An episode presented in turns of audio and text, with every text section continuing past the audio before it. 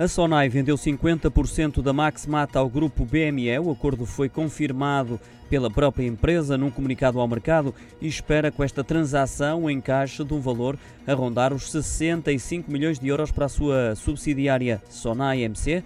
A conclusão da venda sujeita às autorizações dos reguladores está prevista ocorrer no terceiro trimestre deste ano. A Maxmat, recordo, opera no mercado de bricolagem, construção e jardim. Tem atualmente 30 lojas espalhadas pelo país com mais de 500 colaboradores. No ano passado, o seu volume de negócios foi de 116 milhões de euros.